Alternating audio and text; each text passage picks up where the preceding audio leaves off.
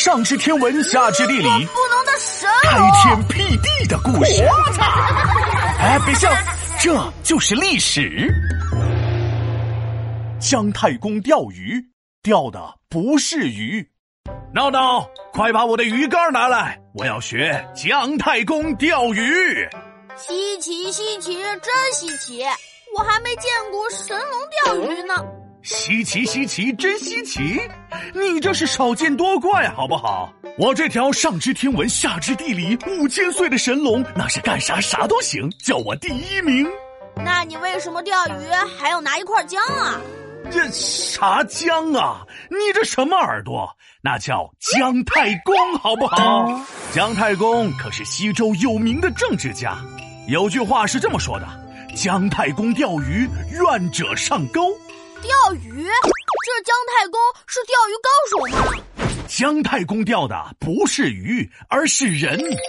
话说这个周文王，为了让周国变得更好，让百姓变得更幸福，那是四处寻找人才呀。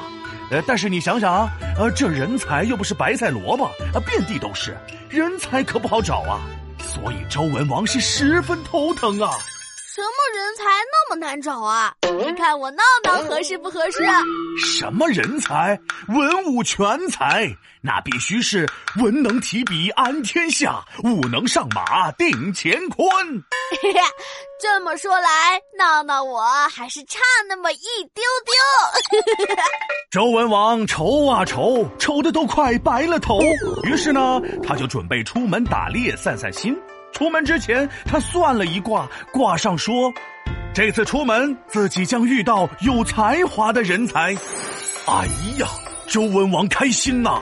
他骑着马嘎噔嘎来到了渭河北岸，他发现有个白头发、白胡须的老爷子坐在岸边钓鱼，嘴里还不停的嘚吧：“愿者上钩，愿者上钩。”我猜那个老爷子就是姜太公。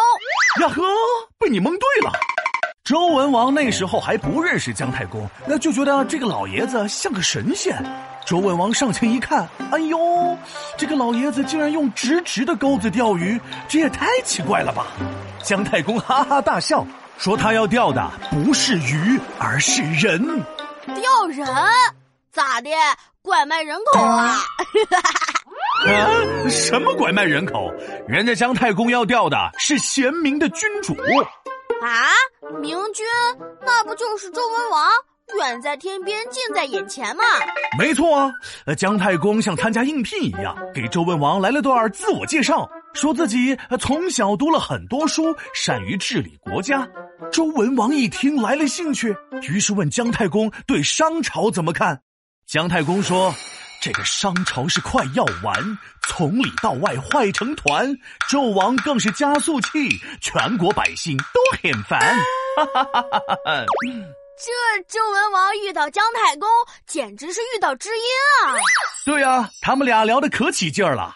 周文王继续问道：“要怎样才能打败商朝呢？”姜太公说：“不靠刀来，不靠枪，贤明的君主是秘方。”百姓安居又乐业，绝对胜利有曙光。姜太公的话是说到周文王的心坎里了。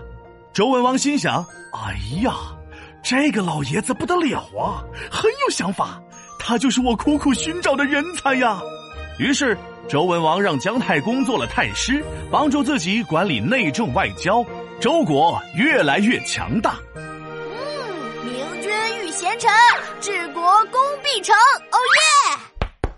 皮大龙敲黑板，历史原来这么简单。一代明君周文王，未遇贤臣不轻松。愿者上钩姜太公，贤臣辅佐必成功。